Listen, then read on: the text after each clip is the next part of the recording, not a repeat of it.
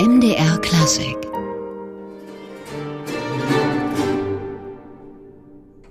Das war das United Continue Ensemble, das 1995 vom Gambisten und Violonisten Jörg Meder gegründet wurde, mit einer Gaillard von Andrea Falconieri Musik aus dem frühen 17. Jahrhundert. Und Jörg Meder ist heute bei uns im MDR Klassikgespräch. Es wird nicht nur um alte Musik gehen, denn Jörg Meder ist auch beim heute beginnenden Symposium in Leipzig dabei, dem 17. seiner Art zum Thema Kinder- und Jugendstimme. Aber erst einmal herzlich willkommen, Jörg Meder. Gerne, vielen Dank. Sie sind nicht nur Gambist und Hochschullehrer, Herr Meder, sondern auch Generalsekretär des Arbeitskreises Musik in der Jugend, der jetzt beim 17. Symposium Kinder- und Jugendstimme mit dabei ist und auch in wichtiger Funktion. Was wird denn bei diesem Symposium verhandelt und wie tangiert das die Musik? Es geht, wie der Titel ja schon sagt, um die Kinder- und Jugendstimme, um Probleme bei der Stimme, bei der Stimmentwicklung, um Problemlösungen zu finden, Hinweise und Tipps, Hilfestellungen zu bekommen für Gesangspädagoginnen. Was können wir anders machen? Was können wir besser machen? Wo können wir uns Hilfe suchen? Bei welchen Ärzten kann ich Hilfe bekommen? Wo gehe ich dahin? Und so weiter. Beim Arbeitskreis Musik in der Jugend geht es auch ganz viel um Stimme. Sie arbeiten sehr viel mit jungen Chören. Kann man denn von Sängern lernen, was die Stimmhygiene angeht, also wie man seine Stimme gesund erhält? Natürlich, eine ganze Menge kann man lernen, denn die Sänger, die lernen ja gesund mit der Stimme umzugehen. Im besten Fall lernen sie das, das äh, gesunde Umgehen. Und wenn man solche Erfahrungen, wie man mit der Stimme gesund umgehen kann und was man mit der Stimme alles machen kann, noch nicht so richtig gesammelt hat, hat man eigentlich eine Möglichkeit, auch von Gesangslehrerinnen eine ganze Menge zu lernen. Das heißt, wer sich eine gesunde Stimme erhalten will, der ist beim Singen gut aufgehoben. Ja, das ist äh, vielleicht ein Aspekt, der interessant ist. Das würde ich jetzt aber nicht allgemein so sagen, denn eine Sprecherziehung kann ja auch eine ganze Menge bewirken und manche sind ja jetzt auch nicht darauf aus zu singen. Andererseits ist natürlich das Singen in der Stimme irgendwo immer enthalten, weil man ja immer noch Melodieverläufe, Sprachgelänge hat und so weiter. Welchen Anteil haben Sie an diesem Symposium als Vertreter des AMJ, des Arbeitskreises Musik in der Jugend? Ja, ich bin im Konzeptionsteam um Dr. Michael Fuchs herum und äh, der AMJ an sich ist eigentlich für das Teilnehmermanagement zuständig. Aber im Konzeptionsteam entscheiden wir eben auch, was findet statt, welche Dozenten laden wir ein, was möchten wir. Wir suchen auch nach geeigneten Titeln für die ganzen verschiedenen Symposien. Das ist auch gar nicht so einfach. Also es ist schon ein sehr spannendes, bereicherndes Feld für mich, denn ich war vorher so stark mit dieser Thematik noch nicht involviert. Denn als Instrumentalist hat man natürlich auch mit Singen an sich irgendwo zu tun. Man will ja auch gesanglich spielen. Aber das ist dann doch insgesamt eine ganz große Bereicherung für mich. Und Sie haben es gerade gesagt, Herr Meder, Sie sind von Haus aus Instrumentalist, nämlich Gambist und Violonist. Die Gamba ist mittlerweile recht gut bekannt durch die alte Musik. Violone, damit können vielleicht nicht so viele etwas anfangen. Der Violone an sich ist erstmal ein Begriff. Der ist kein Instrument an sich, wobei die Bezeichnung Violone überall auftauchte. Nur je nachdem, in welcher Gegend man sich befand, ob in Italien, in Deutschland, Nord, Süddeutschland, wo auch immer, äh, war das ein Streichinstrument mit einer unterschiedlichen Anzahl von Saiten, mit Bünden, ohne Bünden. In Italien war der Violone ein riesengroßes Cello. In Deutschland war es zunächst auch ein Instrument, äh, was achtfüßig gespielt wurde und dann zum Übergang 16-füßig auch noch dazwischen der sogenannte Zwölffuß, äh, der ist kein offizieller Begriff, aber man kann ihn ganz gut verwenden, weil man nämlich die Möglichkeit hat, acht- und 16-füßig zu spielen. Bei Schütz kann man direkt nachlesen, äh, wie man bei den Exequien sich verhalten soll. Bei den Solostellen spielt man achtfüßig und bei den Capella-Stellen spielt man 16-füßig. Also diese Flexibilität hat man. Und im Prinzip ist der Violone eine Mischung aus zwei Streicherfamilien, aus der Gampenfamilie und aus der Geigenfamilie, der Braccio und der Gamba. Deswegen sind die Formen auch sehr unterschiedlich und auch die Anzahl der Saiten. Es gibt die Geigenform, es gibt aber auch die Gampenform. Und am Ende hat sich dann doch der Kontrabass daraus entwickelt. Der ja noch die Gammenform hat, mit hängenden Schultern und breiter Hüfte. Herr Meder, ich glaube, für den Laien müssen wir das mit den Füßen nochmal klären. Was hat es mit diesen Bezeichnungen auf sich? Das ist im Prinzip die, um das jetzt auch für die Laien auszudrücken, die Lage des Cellos. Eine Achtfußlage ist die Lage des Cellos, die normale Basslage. Und die 16-Fußlage ist quasi die Kontrabasslage nochmal eine Oktave tiefer. Und wenn ich jetzt vom Zwölfton spreche, zwölf Fuß Instrument, dann äh, bewege ich mich ja genau dazwischen. Das heißt, ich komme bis zum Contra G bei einem G-Violone, dem sogenannten Achtfuß-Violone, wie wir ihn momentan so nennen. Denn das ist ja auch nur eine Bezeichnung der Neuzeit.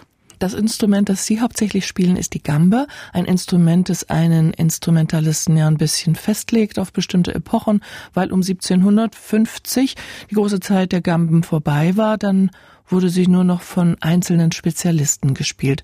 Fühlt man sich da nicht limitiert irgendwie? Das Repertoire beginnt ja auch schon viel früher. Also man hat ja doch mehrere hundert Jahre an Repertoiremöglichkeiten und das ist so wenig gar nicht. Wenn ich erst um 1750 beginne, bin ich bei 1950 erst bei 200 Jahren. Aber im Vorfeld 1750, ich fange schon 1550 an, habe ich auch 200 Jahre. Und ich könnte auch noch weiter zurückgehen. Nur da gab es natürlich die Gambe noch nicht, sondern vorläufige Instrumente. Die Musik ist extrem vielfältig, denn es ist eine große Zeitspanne und es gab sehr viel unterschiedliche Musik in den unterschiedlichen Ländern, äh, die sich gegenseitig auch beeinflusst hat nach und nach und immer weiterentwickelt hat. Also eigentlich äh, kann es einem dabei nicht langweilig werden. Andrea Falconieri hatten wir vorhin gehört. Jetzt Musik, die fast 100 Jahre später entstanden ist. 1709 für die Leipziger Oper am Brühl, das erste Leipziger Opernhaus. Mario, so hieß diese Oper von Georg Philipp Telemann, die zu diesem Zeitpunkt schon der zu diesem Zeitpunkt schon nicht mehr in Leipzig lebte, aber noch für seine einstige Oper und sein Ensemble zulieferte, zu finden auf einer wunderschönen CD musikalische Rüstkammer, die sie Herr Meder mit dem United Continue Ensemble und dem Tenor Jan Kobo eingespielt haben, nach dem gleichnamigen Notenbuch, in dem sich heute noch einige Hits aus der damaligen Oper finden, wie dieser hier aus Mario von Georg Philipp Telemann. Der Himmel will, ich soll ein Ziel und will mich doch entziele. Ein kleiner Besuch in der barocken Leipziger Oper anno 1709 Dort, wo damals das Opernhaus stand, befindet sich heute neben den Brühlarkaden eine Freifläche, kann man also gut finden, diesen ersten Standort eines Leipziger Opernhauses. Wir sind bei MDR Klassik im Gespräch mit Jörg Meder, dem alte Musikexperten, der einige solcher bezaubernden musikalischen Projekte mit umgesetzt hat, unter anderem mit Michael Mau am vom Bach-Archiv zusammen, wie diese musikalische Rüstkammer, aber auch viele andere. Herr Meder, das Hauptinstrument für sie ist die Gambe, hatten wir gesagt. Nun ist es ja meist so, dass die Gambe in der Gemeinschaft gespielt wird, im Gambenkonsort. Das ist, da ist man unter gleichen Instrumentalisten. Im Broken Consort, da sind dann auch andere mit dabei. Wir kennen die Gambe aber auch als wichtigen Partner im Basso Continuo und natürlich solistisch, wenn wir an Bachs Gambensonaten denken und solche legendären Meister wie Saint-Colombe oder Marin Marin. Wo Sie, wo sind Sie denn am liebsten unterwegs? Eigentlich in der Ensemblemusik. Das ist eigentlich immer mein Schwerpunkt gewesen. Natürlich spielt man auch sehr gerne Solo. Das gehört dazu. Das macht auch sehr viel Spaß. Aber das hat man natürlich in der Ensemble-Situation sowieso, weil man dann ja sich entsprechend auch da abwechseln und abstimmen kann. Das ist natürlich ein Feld, wo man mit der Gambe eigentlich auch überall die meisten Möglichkeiten hat. Man hat kammermusikalisch mehr Jobs, man kriegt mehr Anfragen, wenn man eben nicht nur alleine spielen möchte, denn als Solist zu überleben, ich denke mal, äh, da gibt es nicht so wahnsinnig viele, die das tatsächlich schaffen. Vor allen Dingen heutzutage. Es sind ja jetzt nicht mehr nur ein paar Gambisten auf der Welt, sondern die Szene hat sich doch sehr entwickelt und vergrößert. Es wurde sehr viel komponiert, gerade auch für das Gambenkonsort. Wie unterscheidet sich diese Form von Kammermusik eigentlich von der späteren? Da müsste ich, das ist schon eigentlich eine musikwissenschaftliche Frage, die jetzt so ganz kurz mal gar nicht zu beantworten äh, ist. Also ich habe viel Kammermusik ab 1750 auch gehört, äh, aber nie gespielt. Ich kann nur sagen, dass die Konzertmusik an sich eine ganz eigene Musik ist, denn der Klang der Gambe ist ja nun ein ganz anderer Klang als der Streichinstrumente aus der Geigenfamilie. Es ist viel obertonreicher und wenn man dann drei, vier, fünf bis zu sieben oder acht Gampen auf einem Haufen sitzen hat, wenn die dann auch endlich stimmen und gemeinsam spielen und äh, eine gemeinsame Sprache und Klangsprache finden, dann ist das schon äh, klanglich ein ganz äh, besonderer, erfüllender Moment. Sie haben gesagt, wenn sie denn dann mal stimmt, die Gambe neigt dazu, die Stimmung zu verlieren. Das hört man oft. Ein etwas launisches Instrument. Wie geht man denn damit um? Man stimmt nach. Das gehört dazu, aber letztendlich hat das ja nicht mit dem Instrument an sich nur zu tun, denn alle Instrumente, die mit Darm beseitigt sind, verstimmen sich einfach etwas schneller. Gampen, die vielleicht noch etwas dünner gebaut sind als äh, andere Streichinstrumente, sind vielleicht dann noch mal empfindlicher. Aber es ist schon klar, die Gambe ist zart beseitet und empfindlich. Aber es sind natürlich aufgrund der, der größeren Anzahl der Seiten, sechs oder sieben, ist es ein bisschen noch eine andere Nummer, als wenn man mal schnell eine Geige nachstimmen kann. Sie haben auf Ihrer Website eine ganze Reihe von sehr wertvollen alten Gamben abgebildet, die Sie spielen. Gibt es da Unterschiede? Wählen Sie aus, welches Instrument für welche Musik geeignet ist? Ja, ich habe eine italienische Gambe, die ist bevorzugt für das 17. Musik für das des 17. Jahrhunderts geeignet. Äh, eine französische Gambe, die eben dann für die Hochzeit der französischen äh, Gampenmusik gut äh, geeignet ist.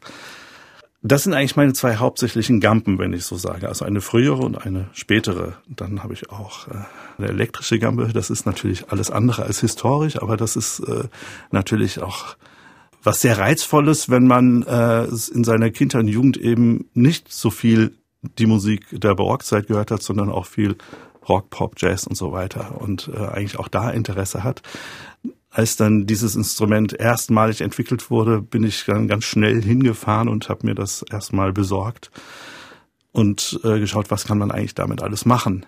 Hatte dann so ein bisschen ähm, auch die Idee, dass man natürlich auch in der Jazzszene da unter Umständen auch mal ein bisschen mitwirken kann. Interessanterweise war es dann so, dass äh, die Jazzmusiker, mit denen ich zu tun hatte, eigentlich die Originale viel interessanter fanden vom Klang. Ich hatte mit dem Saxophonisten Heinz Sauer einige Konzerte gespielt und der wollte die elektrische Gambe gar nicht haben. Denn der Klang der Gambe mischte sich so viel besser mit dem des Saxophons und elektrische Instrumente kennt ihr ja genug, aber eben so eine Gambe dazu, das ist dann doch mal was ganz eigenes. Dann verzichten wir jetzt auch auf die E-Gambe, obwohl ich diese gern mal gehört hätte, und hören die alte als Continu-Instrument, wie sie Jörg Meder am liebsten spielt, aus der Sammlung Musica Boscareccia von Johann Hermann Schein, Waldliederlein auf Italien villanellische Invention, wie er selbst darüber schrieb. Hier ist das Lob der Göttin der Eintracht Concordia.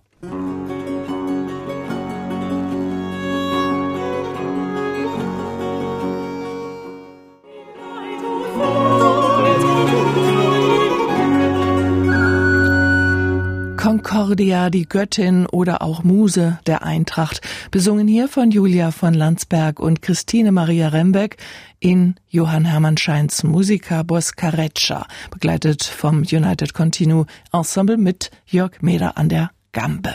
Jörg Meder heute bei uns im MDR Klassikgespräch. Herr Meder, Ihre E-Gambe hatten Sie gerade erwähnt und dass die Jazzkollegen dann doch lieber die alte, analoge Gamba, Gambe wollten. Das heißt, es ist ein großer Unterschied, ob man ein elektrisches, elektronisches Instrument spielt oder ein richtig altes.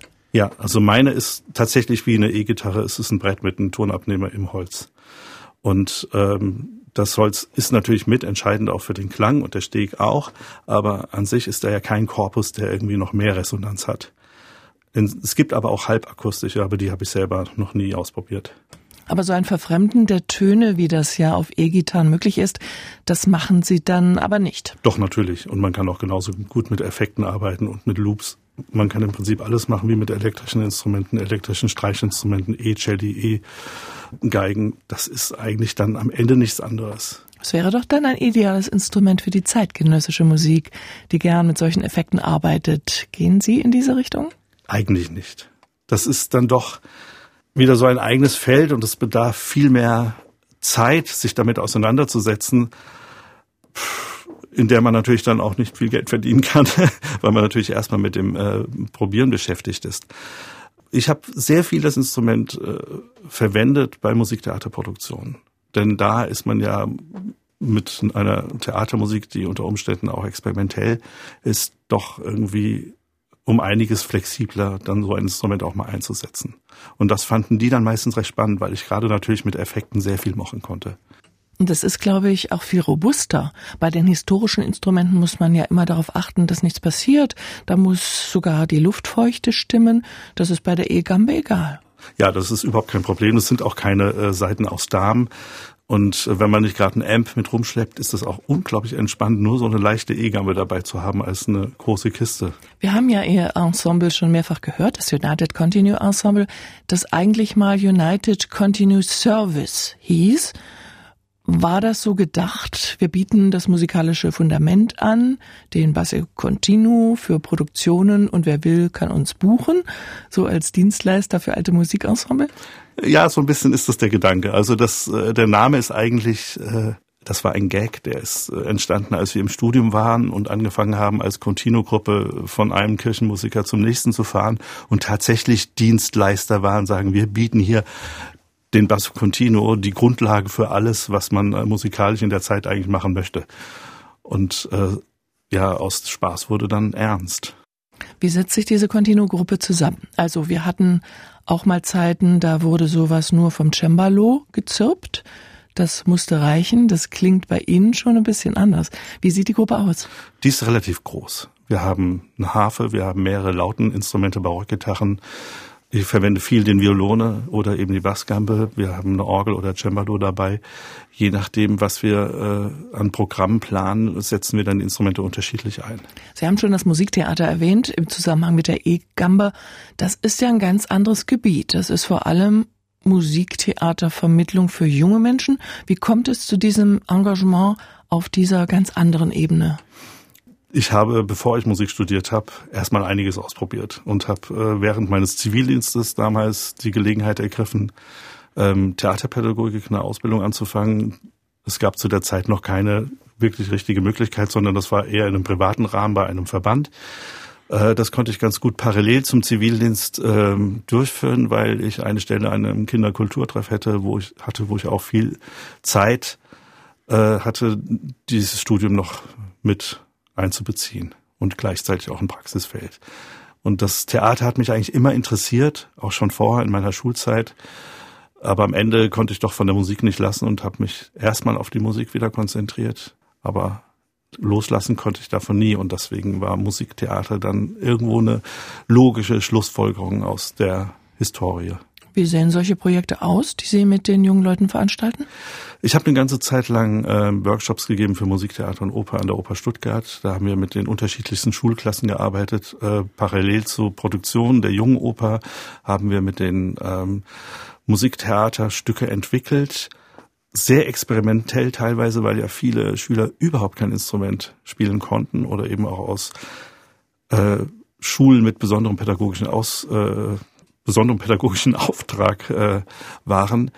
Und ähm, es war sehr spannend, denn wir haben mit Materialien wie Blecheimer oder Kettenholz, was auch alles, was man finden konnte, angefangen äh, Musik zu machen und ähm, etwas zu komponieren.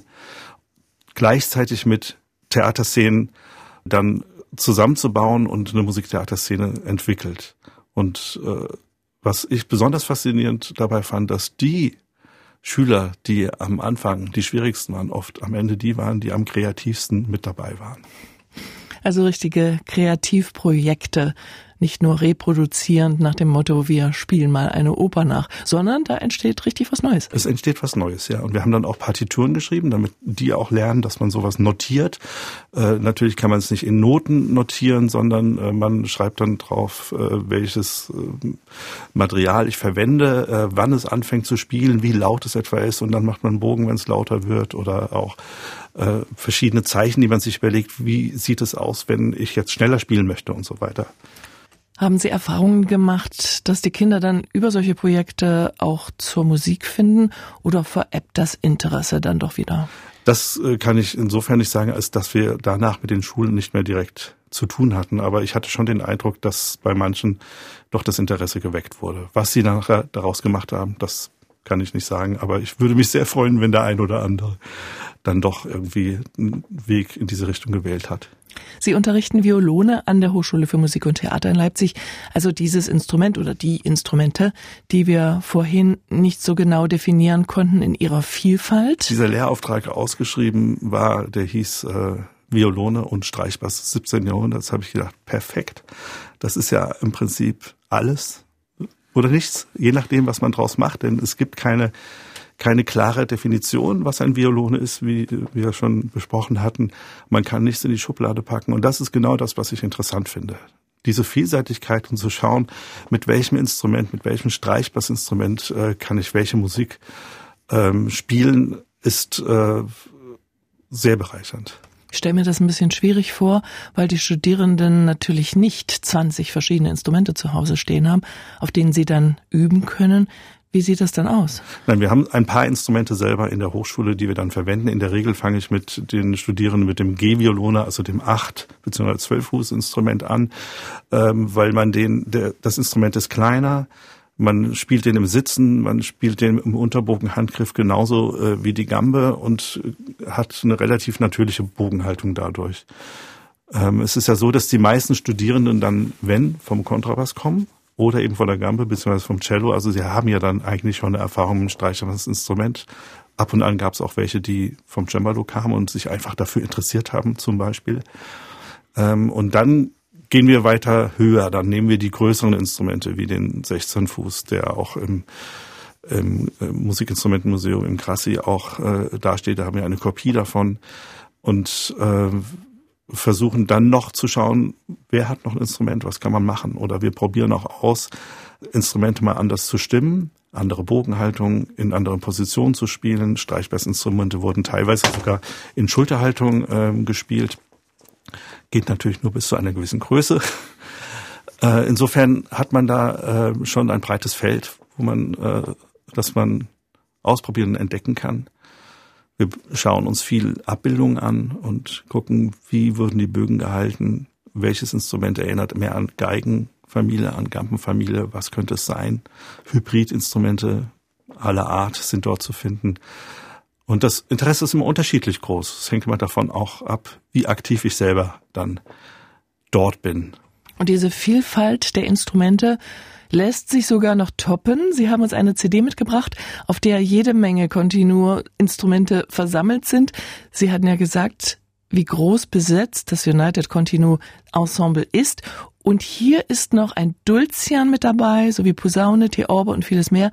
Bassi heißt dieses dieses Album von 2012 und gibt mal einen schönen Eindruck in die Klangwelt des 17. Jahrhunderts, in diesem Falle des frühen 17. Jahrhunderts. Musik von Adam Jarzembski, einem polnischen Schütz, Zeitgenossen, Kapellmeister und Baumeister unter König Władysław IV.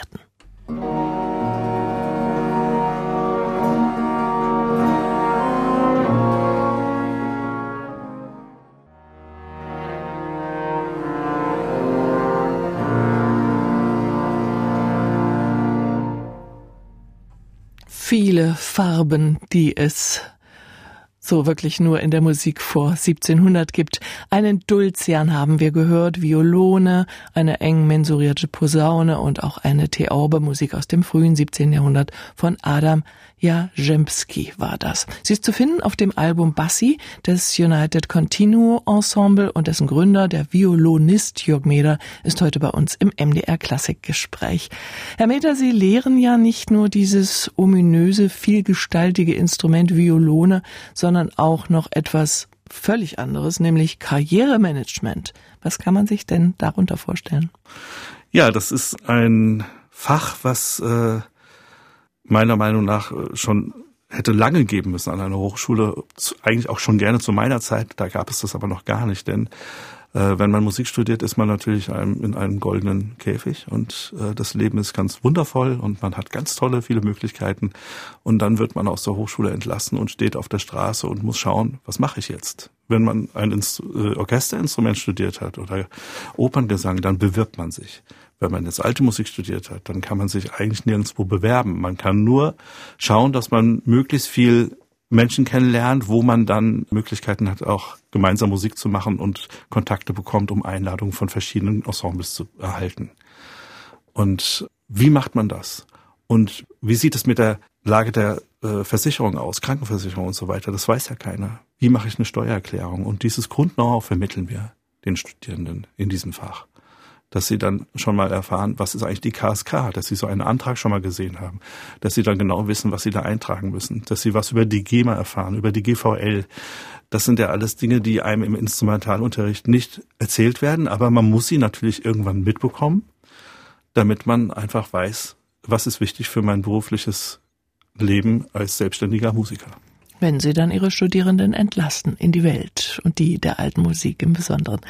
Nun gibt es viele alte Musikensembles und es gründen sich auch immer wieder neue. Aber ist der Markt noch so offen? Gibt es noch genügend Chancen für junge Musiker? Das kommt darauf an, wo man sich bewegt. Das ist auch in äh, regional unterschiedlich. Hier in der Gegend gibt es schon relativ viel Arbeit, aber die ist jetzt im Vergleich zu Konzertmöglichkeiten im westlichen Teil von Deutschland oft noch schlechter bezahlt, weil äh, die Tradition dieser freischaffenden Musiker, die es im Westen natürlich schon ganz lange gab, die gab es hier noch gar nicht. Und deswegen ist das alles noch ein Prozess, der sich momentan erfreulicherweise auch sehr positiv entwickelt. Also die Honorare steigen und darüber freue ich mich, denn die Studierenden haben mich ganz oft gefragt, wie kann man denn davon leben? Da muss man ja eigentlich jeden Tag ganz viel irgendwo spielen, damit das irgendwie funktioniert. Und das klappt natürlich nicht. Und das klappt jetzt besser. Ja, es entwickelt sich inzwischen ganz gut. Und ein anderes Engagement, das wir vorhin schon erwähnt haben, ist der Arbeitskreis Jugend in der Musik. Da sind Sie in führender Position dabei. Eine Initiative, die im Westen Deutschlands sehr erfolgreich agiert, im Osten eher weniger. Woran liegt das? Das liegt daran, dass es ein traditioneller Westverband ist. Der ist äh, nach dem Zweiten Weltkrieg gegründet worden in Hamburg und ist dann in den 70er Jahren nach Wolfenbüttel umgezogen, weil man damals natürlich auch kein Geld hatte und der Möseler Verlag hat dann kostengünstig Büroräume angeboten und dann ist man dorthin umgezogen. Aber es ist ein Bundesverband, der äh, vom Familienministerium gefördert wird und äh, bundesweit Kurse, Workshops und Symposien durchführt aber auch international aktiv ist, beispielsweise in internationalen Choraustauschen. Er führt regelmäßig Chorfestivals in Wolfenbüttel und auch auf Usedom durch. Insofern war es immer ein Verband, der im Westen bekannter war und im Osten gab es ihn erst gar nicht. Und allmählich bekommt er auch hier einen gewissen Bekanntheitsgrad dank des Leipziger Symposiums, muss man sagen. Also das Symposium Kinder- und Jugendstimme, das heute zum 17. Mal startet, bei dem der Arbeitskreis Musik in der Jugend seit langem mit dabei ist. Und wir haben mal geschaut, was sie da anbieten an Workshops, Seminaren, Bildungsreisen etc. Das ist ja jede Menge. Da müssten Ihnen doch eigentlich auch hier die Türen eingerannt werden. Hm, ja, wir sind aber leider nicht die einzigen Anbieter. Das ist äh, nun die äh, traurige Tatsache, na, natürlich nicht nur traurig, denn es ist ja auch schön, dass es noch andere gibt, aber inzwischen hat sich die äh, Kurslandschaft doch sehr verändert. Ich kenne den Verband selber aus meiner Jugendzeiten, habe auch selber Kurse dort besucht. Und da war die Situation einfach auch noch ganz anders. Es gab noch nicht so viele regionale Anbieter, es gab noch nicht so viele Kirchengemeinden, die dann auch noch Kurse mit angeboten haben oder auch Musikschulen. Und insofern muss man heute schon äh, ganz genau schauen, wie bekommt man seine Angebote überhaupt an die Menschen heran. Nun heißt es zwar Arbeitskreis Musik in der Jugend, Sie wenden sich an junge Menschen mit musikalischen Ambitionen, aber nicht nur. Ja, also natürlich sind die Kinder und Jugendlichen äh, die erstmal wichtigsten Ansprechpartner, aber die spricht man auch indirekt damit an, wenn man Kurse für Musiklehrerinnen, Gesangspädagoginnen und andere Multiplikatoren anbietet. Äh, durch Fortbildung für dieses Klientel äh, unterstützen wir dann auch die Arbeit mit den Kindern und Jugendlichen auf einer anderen Ebene. Wie sieht so eine Fortbildung aus?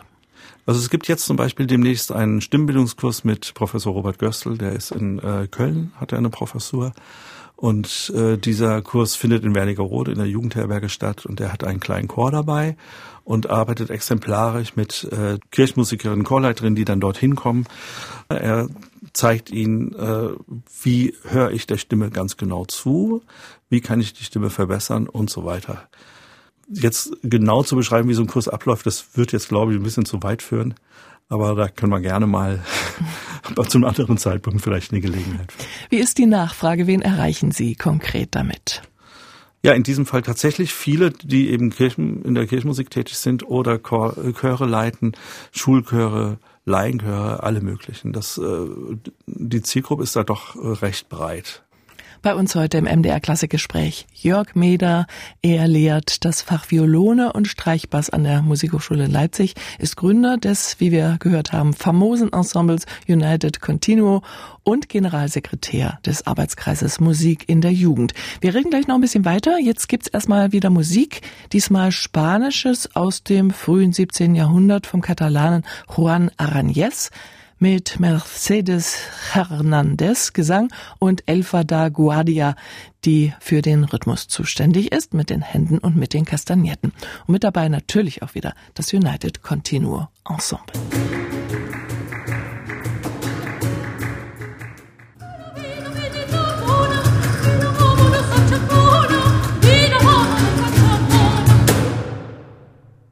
Spanisch-Katalanisches aus der ersten Hälfte des 17. Jahrhunderts mit dem United Continuo Ensemble und der Sängerin Mercedes Hernandez, einer Spezialistin für diese Art Musik. Wir sprechen mit dem Gründer des United Continuo Ensembles, mit Jörg Meder, der auch Generalsekretär des bundesweit agierenden Arbeitskreises Jugend in der Musik ist. Herr Meder, Sie wenden sich mit dem Arbeitskreis auch an Musiklehrer. Welchen Blick bekommt man aus dem Austausch auf den Musikunterricht an den Schulen? Wie sieht's da aus? Ein Stück weit dramatisch, leider. Der ist einfach zu sehr unterbelichtet. Und das war leider schon immer so, dass in dem Moment, wenn irgendwo es hakt oder gespart wird, dann wird an der Kunst gespart.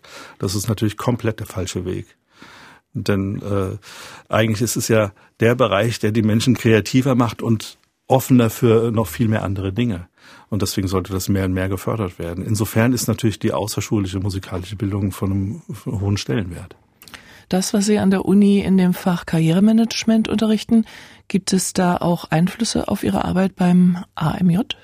Ja, also da kann man sagen, das äh, gibt tatsächlich eine Überlappung an der Stelle, denn äh, mir war es immer wichtig, den Studierenden auch eben in diesem Fach Karrieremanagement, äh, das sich ja so munter so genannt hat, äh, den Studierenden äh, zu verdeutlichen, es gibt nicht nur das Instrument und es klappt vielleicht nicht nur mit dem Instrument, damit zu überleben, sondern man muss auch schauen, was gibt es noch für Möglichkeiten, was kann ich mit Musik alles machen. Und da ist der Bereich Musikvermittlung natürlich ein ganz wichtiger Punkt.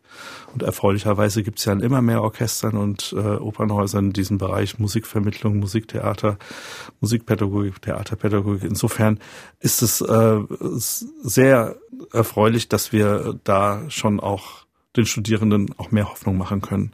Macht euch schlau, stellt euch breit auf und seid etwas flexibler. Und der eigene Weg mit der Gambe und dem Violone, gibt es da nächste Projekte? Also im Moment bin ich äh, aufgrund meiner Tätigkeit beim AMJ etwas äh, zurückhaltender und das tut auch mal ganz gut, nicht immer nur äh, verantwortlich für diese ganzen äh, Projekte äh, zu sein, die natürlich auch doch sehr viel Kraft und Zeit immer benötigt haben. Ähm, wir haben im letzten Jahr hier in Leipzig ein paar Projekte gemacht im Kunstkraftwerk, ähm, was äh, ich ein, ein, einen sehr schönen Ort erlebt habe, um auch alte Musik in diesen diesen Gemäuern äh, erklingen zu lassen. Und auch in diesem Jahr werden wir dort und auch anderen Orten wieder einige Projekte machen. Unter anderem werden wir in diesem Jahr das 300-jährige Jubiläum, Erscheinungsdatum der musikalischen Rüstkammer feiern. Die musikalische Rüstkammer ist eine Sammlung an Liedern und Arien aus der Zeit der Leipziger Barockoper. Das war, die Sammlung gibt es in der Bibliothek und es stehen überall Menuett, oder andere Tanzbezeichnungen drüber, aber es sind auch Texte drunter und man dachte ganz lange, das sind irgendwelche französischen Tänze, die dann mit Texten unterlegt waren. Aber nein, äh, Michael Maul hat sich da natürlich schlau gemacht. Der ist ja prädestinierter Fachmann für die Thematik äh, Leipziger Barockoper und hat äh, herausgefunden, äh, beim zwei Drittel der, äh, der Stücke hat er herausgefunden, aus welchen Leipziger Opern äh, die stammen, die natürlich fast alle sowieso verschollen sind.